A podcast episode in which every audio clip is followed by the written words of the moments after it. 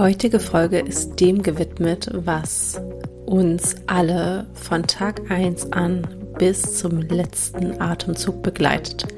Unseren Körper.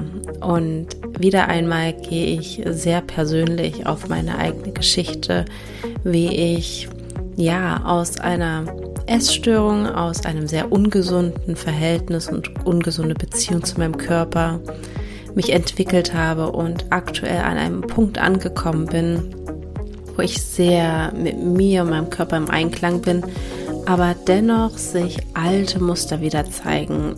Diese Episode ist also genau richtig für dich, wenn es dir nicht immer leicht fällt, deinen Körper so anzunehmen, akzeptieren und zu lieben, wie er ist. Ich wünsche dir ganz viel Spaß. Hello und herzlich willkommen zu einer brandneuen Episode von Here for Reason. Und diese Folge ist dem Körper gewidmet. Einfach weil mich meine körperliche Reise, wie die Beziehung zu meinem Körper ist, schon mein Leben lang begleitet hat. Ja, und auch gerade an so einem ganz interessanten Punkt ist, wo ich einfach ich glaube, gerade an so einer Schwelle nochmal stehe, zum nächsten Schritt mich in noch viel mehr Situationen so annehmen zu können, wie ich bin, in voller Liebe und nicht in Ignoranz. Also von wegen, ja, ich bin zwar unzufrieden mit meinem Körper, aber ich scheiße jetzt darauf, dass ich unzufrieden mit meinem Körper bin und ignoriere diesen Fakt einfach weg und tu so, als wäre ich ganz selbstbewusst. Weswegen mir das Thema auch aktuell so am Herzen liegt oder warum es mich beschäftigt, ist, dass ich wieder am Überlegen bin, mich in einem Fitnessstudio anzumelden und ähm, ja, einfach gerade überlege, okay, wie möchte ich meinen Körper bewegen? Wie möchte ich mich auspowern und ja, auf mein Sportpensum kommen, weil ich liebe es, meinen Körper zu bewegen. Jedoch habe ich es viele, viele Jahre immer mit dem Hintergedanken gemacht, okay, ich bewege primär meinen Körper, damit ich Kalorien verbrenne, damit ich Muskeln aufbaue, damit ich ein bestimmtes Aussehen erreiche. Und früher war das ganz, ganz spannend. Ich habe nämlich gedacht, dass wirklich mein alleiniges Glück davon abhängt, also wie erfüllt und wie glücklich ich bin, ähm, wie mein Körper aussieht. Also ich hatte sehr, sehr, ähm, ja, was heißt platte Gedanken, aber ich hatte sehr äh, einfach gestrickte Gedanken. Und zwar, ähm, ja, dachte ich mir, wenn ich nur dieses oder jenes Aussehen habe, und das fing in einem sehr jungen Alter an, also ich glaube, wir reden da im Alter von 13 oder 12, also so anfangs pubertäre Phase. Und ich dachte mir, okay, wenn ich ähm, weniger wiege, weil daran habe ich das früher nur festmachen können, an meinem Gewicht, dann ähm, werde ich beliebter sein oder dann werde ich noch mehr von manchen äh, Menschen oder Mädchen oder Schulkameraden akzeptiert, dann finden mich alle besser, wenn ich nur so und so aussehe.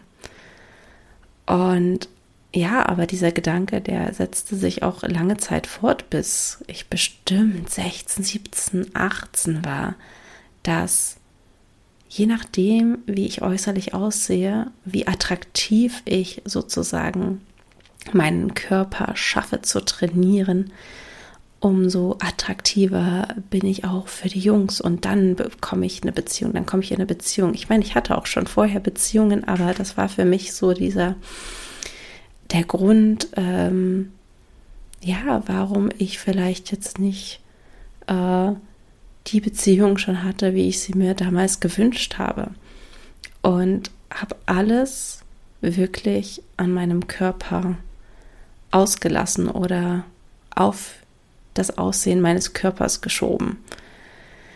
Und ach, ja, seitdem hat sich zum Glück sehr, sehr viel gewandelt und ich bin auch super dankbar, den Sport in meinem Leben zu haben und die Bewegung, weil seitdem ich Kind bin, liebe ich es, mich zu bewegen. Es fing damit an, dass meine erste große Sportliebe ähm, rhythmische Sportgymnastik war. Also das war noch zu Zeiten, wo ich in den USA gelebt habe, wo ich zum Gymnastics gegangen bin. Und das ist, glaube ich, zu übersetzen mit rhythmischer Sportgymnastik, wobei man da nicht zu Musik groß getanzt hat, sondern es wirklich einfach darum ging zu klettern. Und dafür braucht man auch unglaublich viel Kraft. Und das war, glaube ich, der Sport, wo ich nicht die Absicht hatte, ich meine, in welchem Alter habe ich damit angefangen, in sechs Jahren, wo ich nicht die Absicht hatte, cool, durch den Sport werde ich viel Kalorien verbrennen und schlanker sein. Das schlich sich dann erst später ein. Doch ich erinnere mich daran, dass ich mich ab diesem Alter als zu kräftig empfunden habe. Und dazu muss man sagen, ich war ein ganz normales, gesundes Kind. Ich war nicht gärtenschlank. Ich war ganz normal und hatte Energie und habe mir aber doch eingeredet, dass ich auf jeden Fall zu dick bin im Vergleich zu den anderen Kindern. Und ich versuche das festzumachen, wo denn dieser initiale Gedanke herkam. Und ich kann es nicht genau sagen. Denn einerseits werden wir natürlich von unserer Umgebung, von unseren Mitmenschen konditioniert und auch na, von der Gesellschaft einfach durch Werbung und durch, ja, durch die Bilder, die uns gezeigt werden, wie ein normales, gesundes Kind auszusehen hat. Und ich glaube aber ein großer Teil war, dass ich von meiner Mama ganz viel übernommen habe, weil ich kann mich daran erinnern, dass ich als Kind immer dachte, meine Mama ist zu dick. Und ich glaube, das hing damit zusammen, dass sie immer sehr kritisch ihren Bauch angeschaut hat und sehr ihren Bauch komplett abgelehnt hat. Und ähm, ich glaube, das bis heute macht. Ich glaube, ich weiß nicht, ich habe meine Mama noch nie erlebt, dass sie zufrieden oder irgendwas Positives über ihren Bauch gesagt hat. So, oh, jetzt, äh, der sieht aber heute toll aus. Ich meine, alleine, dass wir unseren, unser Körperaussehen loben, vor allem aus, als Frauen. Wann ist dir das denn das letzte Mal begegnet? Dass eine Freundin zu dir kommt und sagt, oh, guck mal, heute meine Schultern oder meinen knackigen Po oder mein Dekolleté, wie toll das heute aussieht. Ähm, das würden wir wahrscheinlich sofort als äh, selbstverliebt und ja, narzisstisch abstempeln. Wohingegen bei Männern das ja gesellschaftlich viel akzeptierter ist, wenn sie posen und ähm, ihre Muckis zur Schau stellen und das dann eher gefeiert wird als bei einer Frau, die offenkundlich ähm, sich zeigt und das vielleicht auch noch in Worte packt. Aber ich glaube, dass ich tatsächlich ähm, dieses seinen Körper abzulehnen und vor allen Dingen bestimmte Körperteile, wie beispielsweise der Bauch, habe ich mir von meiner Mama abgeschaut oder abgekauft. Und ich weiß auch, dass meine Eltern dann vor allen Dingen im Jugendalter schon immer mal gesagt haben, na, hm, solltest du das jetzt essen? Und bist du dir da ganz sicher? Und hm, nicht, dass du zu dick wirst? Und du weißt doch, äh, also ich weiß, dass dieses Thema in der Pubertät vor allen Dingen ganz präsent war und dass es mich unglaublich verletzt hat, weil es mir gesagt hat, so wie du bist, bist du nicht in Ordnung. Iss mal lieber weniger, iss mal lieber die Hälfte, weil guck dich mal an, so wie du bist, bist du nicht in Ordnung. Und natürlich war das aus der besten Intention heraus, dennoch tat es mir überhaupt nicht gut und hat die Beziehung zu meinem Körper überhaupt nicht unterstützt. Daraus hat sich dann auch ein Trotzverhalten entwickelt, dass ich heimlich gegessen habe, dass ich zum Mittag und so weiter nicht oder dass ich normal gegessen habe, aber dann, wenn es keiner gesehen hat, habe ich mir noch mal extra Nudeln hintergeschoben, einfach weil ich es kann und weil mir niemand was verbieten kann. Und ich fühle gerade noch so sehr in diese Caroline rein und das ist so spannend, weil dieser Anteil in mir ist zum Teil noch da, aber nicht mehr so super präsent. Aber es hat so viele Jahre gedauert. Ich habe, ich weiß noch, dass selbst als ich alleine gewohnt habe, dass ich diese, dieser das Muster, dieser Automatismus so in mir drin war, dass ich mich zurückgehalten habe beim Essen, aber dann halt super viel genascht habe. Und mit Naschen meine ich nicht unbedingt Süßigkeiten und Chips, sondern einfach, ähm, ja, das Mittagessen, dann einfach nochmal eine zweite Portion reingehauen habe, aber halt nur mit Löffel über dem Topf. Weil das so in mir einprogrammiert war, ich darf mir das erlauben. Und das Konditionierte war, okay, ich mache mir hier nur eine kleine Portion zum Mittag, weil ich darf ja nicht zu dick werden, ich darf ja nicht so und so aussehen oder ich muss so und so aussehen. Und es gab auch eine Zeit, da hat sich wirklich mein kompletter Tag um das Essen gedreht. Also meine Gedanken waren so auf Essen fokussiert. Wann esse ich was? Wie viel? Wann darf ich das nächste Mal essen?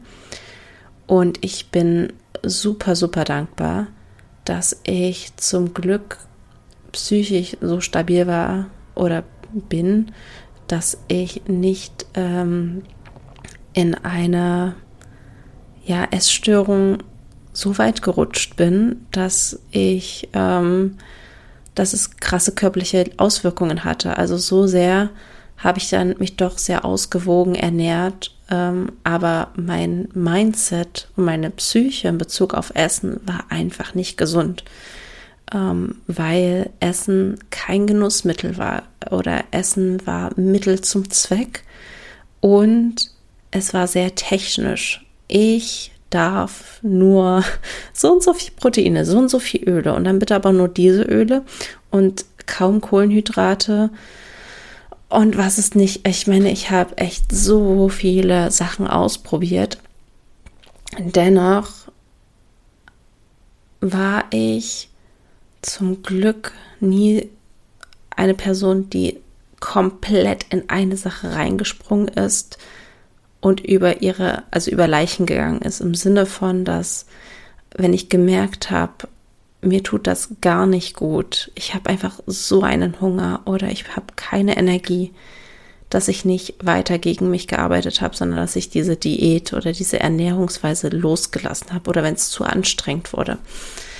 Ähm, da bin ich doch sehr dankbar, dass ich da so psychisch stabil war, dass ich mich nicht auch noch dem hingegeben habe und es als ja, irgendwie als Bestrafung gewertet habe. Diesen gesunden Selbstschutzmechanismus, den ich da hatte, dass ich Diäten oder Ernährungsformen nur bis zu einem gewissen Grad ausgeführt habe und wenn es gar nicht ging, aufgehört habe, hatte aber auch die Kehrseite, dass ich über mich geschlussfolgert habe, hey, du kriegst eigentlich nichts auf die Reihe. Du probierst das, fängst das an und ziehst es nicht durch.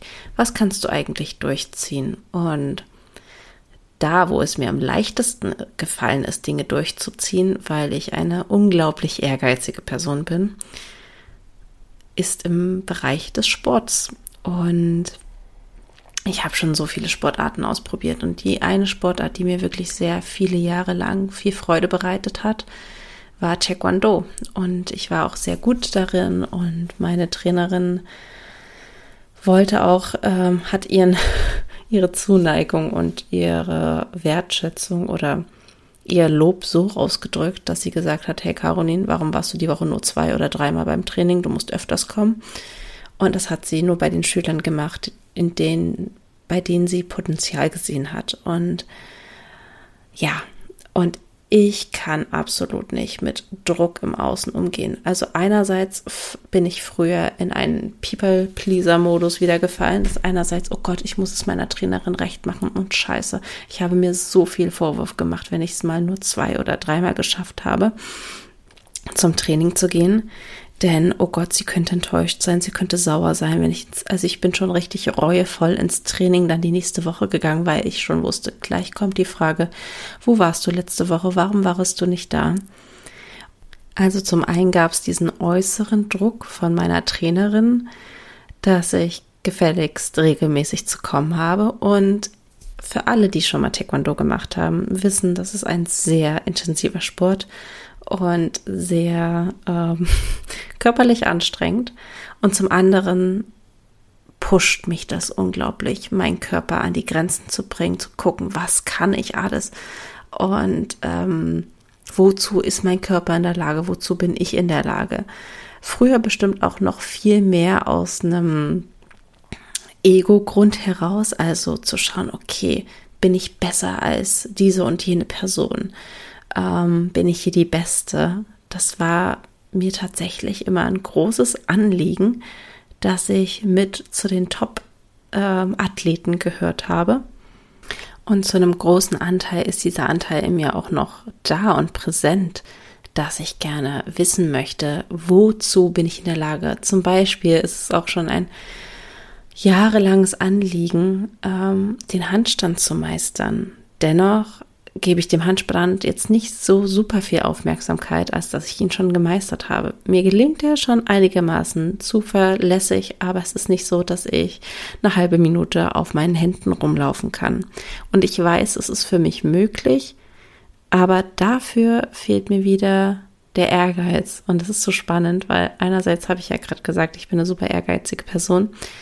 Allerdings wird dieser Ehrgeiz doch meistens herausgekitzelt, wenn es noch Mitkonkurrenten gibt und sei es äh, Konkurrenten, die keine sind, nämlich ähm, einfach Sportskollegen, Sportsmitglieder. Und mit diesem Leistungsgedanken habe ich eigentlich jahrelang Sport getrieben. Das heißt, ich habe dann irgendwann ich glaube, zu Studiumzeiten fing es an, dass ich ins Fitnessstudio gegangen bin. Und bin da auch hingegangen, um ganz bestimmte körperliche Ziele und Aussehen und Gewichte zu stemmen und habe eine Zeit lang sogar damit geliebäugelt, ähm, ja, zu so einer Bikini, ähm, Bikini Competition, wie nennt man das? Bikini. Ah, ich weiß es nicht. Ich weiß es nicht mehr. Auf jeden Fall, wo, also sozusagen Bodybuilding, ähm, natürliches Bodybuilding für Frauen. Ähm, aber auch da war es mir wirklich, auch da wieder meine Zeit und doch die körperlichen Strapazen, die ich da auf mich nehmen sollte, doch nicht wert. Also auch da kam so ein gesunder Schutzmechanismus rein, den ich aber auch damals als Faulheit äh, bewertet habe, als, als gesunder Schutzreflex, dass es einfach nicht meine Welt ist und dass ich da nicht hingehöre. Was aber aus diesem Vorhaben, an dem Wettbewerb teilzunehmen, ersichtlich wird, ist, dass ich Sport betreiben wollte, um zu, ne, um dieses Aussehen zu erreichen, um einen Wettbewerb zu gewinnen, um Anerkennung zu bekommen, um Muskelmasse und Fett, Muskelmasse aufzubauen und Fett abzubauen. Und dass der Faktor, ich mache Sport für mich, an zweiter oder dritter Stelle kam, weil natürlich habe ich auch mich bewegt, weil es mir einfach gut tat und ich habe es ja auch geliebt deswegen, aber es war nicht der erste Grund und Jetzt komme ich auch wieder zu dem Anfangsthema, wo ich gerade stehe. Also aktuell sieht meine Bewegungspraxis, nenne ich sie mal, sehr entspannt aus im Gegenzug, was ich damals gemacht habe. Und es gibt immer noch einen Teil in mir, der sagt, Caroline, du machst zu wenig. Du solltest jeden Tag deinen Kreislauf gut pushen. Und dann gibt mein Kopf mir auch die passenden Gründe, die ich alle schon irgendwo gelesen habe, dass es wichtig ist, einmal am Tag sein Herz richtig hoch äh, zu pumpen und seinen Kreislauf in den Schwung zu bekommen. Und das unterstützt natürlich dieses Narrativ, dass ich jeden Tag äh, krass Sport machen soll. Und ja, wie gesagt, ich befinde mich gerade an diesem Punkt. Ich mache seit zwei, drei, seit Corona mache ich auf jeden Fall ähm, mache ich Sport zu Hause und bin dabei geblieben aufgrund von Schwangerschaft und jetzt Kind und jetzt eröffnet sich langsam wieder dieser Raum, dass ich in ein Fitnessstudio gehen könnte. Und dieses Mal möchte ich es nur für mich machen. Und es ist nicht leicht, so eine Entscheidung zu treffen mit der Intention, sie wirklich nur im besten Sinne für sich selbst zu treffen, weil man, beziehungsweise ich in dem Fall, nicht immer erkennen kann, wann mein konditioniertes Selbst spricht, was sagt, naja, wenn du ins Fitnessstudio gehst, hast du viel geile Geräte, kannst du viel mehr Gewichte stemmen, kannst du viel besser deine Muskeln wachsen lassen, kannst du viel besser Fett abbauen, weil das ist eine Unterhaltung in mir, die nicht mehr groß im Kopf abläuft, aber die unterbewusst mitschwingt und die mich vielleicht eher in Richtung Fitnessstudio drückt. Und ja, ich glaube, ich bin gerade so sehr auf der Suche nach Bewegung, die mich einerseits an meine Grenzen bringt, weil ich es liebe. Ich liebe dieses Gefühl und auch aus ähm, biopsychologischer Perspektive ist das sehr nachvollziehbar, denn nach solchen intensiven Einheiten wird einfach unglaublich viel Dopamin freigesetzt und wer will nicht Dopamin haben? Oder, nee, Dopamin ist es, glaube ich.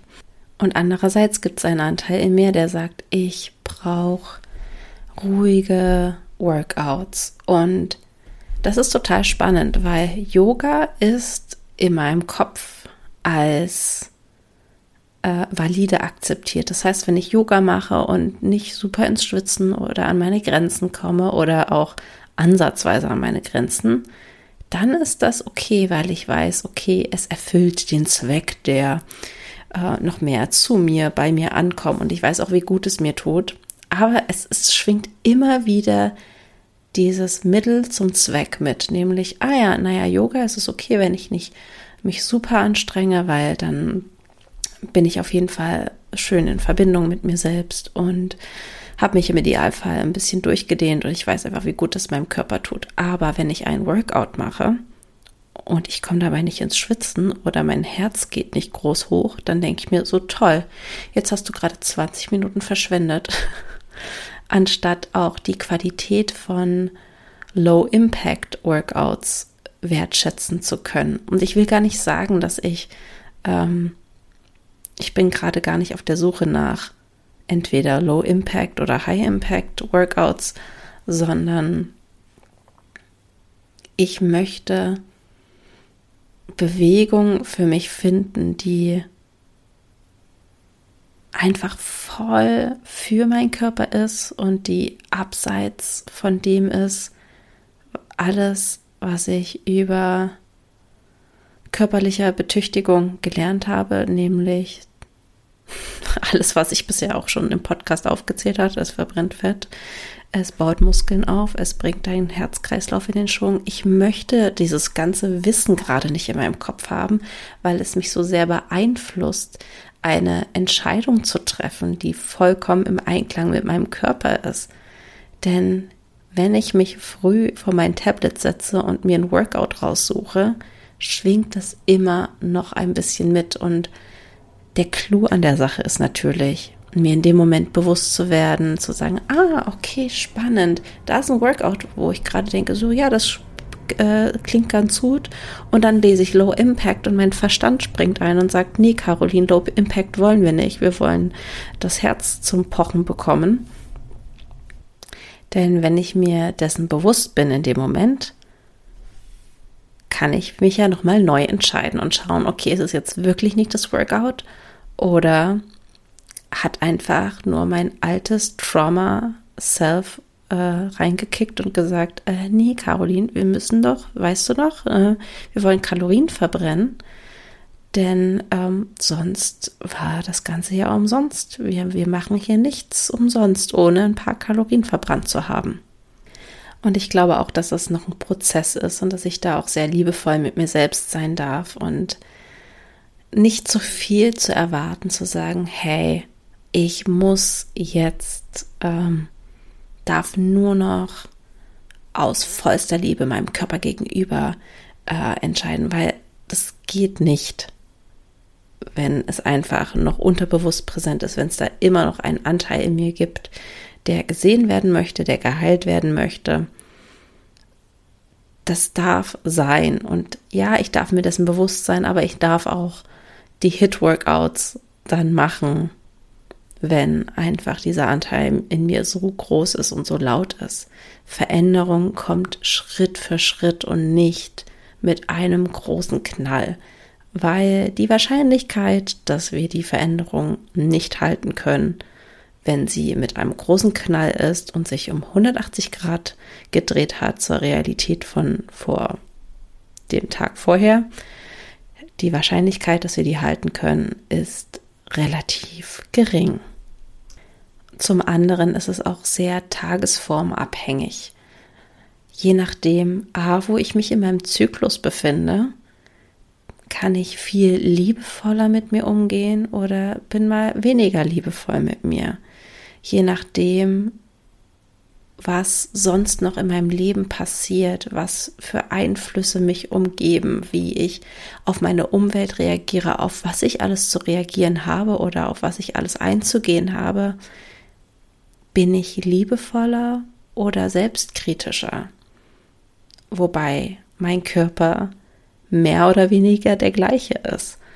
Und zum einen möchte ich mir mal kurz oder länger auf die Schulter klopfen für den Weg, den ich bereits gegangen bin, weil das war schon eine krasse, krasse Reise. Und das war auch eine Reise, die nicht innerhalb von Tagen vollzogen ist, wie du es vielleicht jetzt anhand meiner Erzählungen bemerkt hast, sondern über Jahre hinweg hat sich diese Veränderung vollzogen, dass ich weg von dem, ich mache nur Sport, um mein körperliches Aussehen zu erzielen, hin zu, ich mache Sport hauptsächlich, weil ich es liebe, meinen Körper zu bewegen, weil ich dadurch mich spüre und in Kontakt mit mir komme, weil ich es liebe, spielerisch herauszufinden, wozu mein Körper alles in der Lage ist.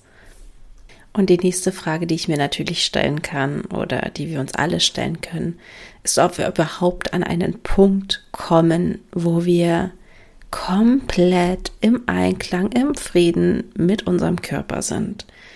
Denn wie so mit allen anderen Lebensbereichen, glaube ich, es ist ein kontinuierlicher Prozess, dass wir die Verbindung zu unserem Körper, die Beziehung zu unserem Körper stärken können, aber dass wir nicht an dem Punkt ankommen werden, wo wir 100% in Alignment sind und unseren, Tag, unseren Körper 24/7 jede Sekunde am Tag lieben. Genauso wenig wie ich daran glaube, dass es A ein Ziel ist oder auch möglich ist, dass wir frei von allen Traumata und Verletzungen sein können, sondern dass es ein Weg ist und dass wir einfach im dass auch das Leben sich viel darum dreht, diese Sachen zu entpacken, sich anzugucken und dadurch sich weiterzuentwickeln. Und stell dir mal vor, wir haben nichts mehr, ähm, ja, woran wir uns stoßen im Sinne von, ähm, wo wir mit alten Dingen konfrontiert werden, wo wir merken, so, oh, okay, hier bin ich noch nicht irgendwie im Einklang, hier habe ich ähm, immer noch ein Thema damit, dann gibt es ja nichts mehr, was, wo wir uns weiterentwickeln können. Und ja, da, woran ich glaube, ist, dass ein großer Grund ist, weswegen wir auf dieser Welt sind, ist, um ständig und stetig zu lernen. Und wie gibt es noch was zu lernen, wenn du mit allem überall in deinem Leben im Einklang bist und hat, hat man dann noch von sich heraus eine, eine ähm, Motivation oder Intention, ja, mehr über sich zu lernen? Ich weiß es nicht. Ich glaube nicht. Zumindest würde ich das jetzt so pauschal sagen. Und wenn du jetzt vielleicht noch voll an einem ganz anderen Punkt in deinem Leben stehst und wirklich sehr daran arbeitest, an deinem Körper ihn zu verändern und einerseits weißt, ich weiß, ich soll meinen Körper so lieben, wie er ist und ähm, aber Fakt ist, ich hasse ihn. Ich kann ihn nicht so lieben und mir gefällt er einfach nicht. Dann, dass du einfach mal einmal durchatmest und annimmst, wo du gerade stehst und dass das sein darf, dass dein Leben dich dahin gebracht hat, wo du gerade bist und dass das so sein darf, dass es die beste Art und Weise ist, wie du gerade durch dein Leben gehen konntest. Und dass es okay ist, dass du deinen Körper zu einem größeren oder zu einem kleineren Teil ablehnst und ihn nicht so akzeptieren kannst. Das darf auch sein, denn was ich ganz oft beobachte ist, dass wir viel von unserem Kopf her verstehen und wissen, ich darf eigentlich nicht so empfinden und fühlen.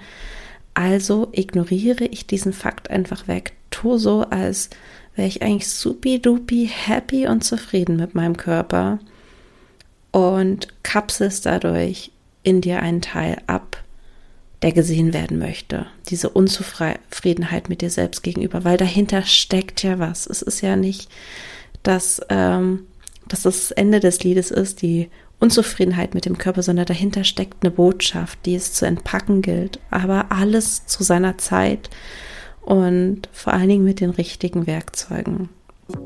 Also, egal wo du gerade stehst mit deiner eigenen Körperreise, ich schicke dir äh, ganz viel Liebe an dich und deinen Körper und ganz viel Annahme, wie es auch gerade ist. Und ja, vielleicht nimmst du das als Einladung an, dir, wenn es sich gerade richtig für dich anfühlt, einfach mal eine fette Umarmung zu schenken.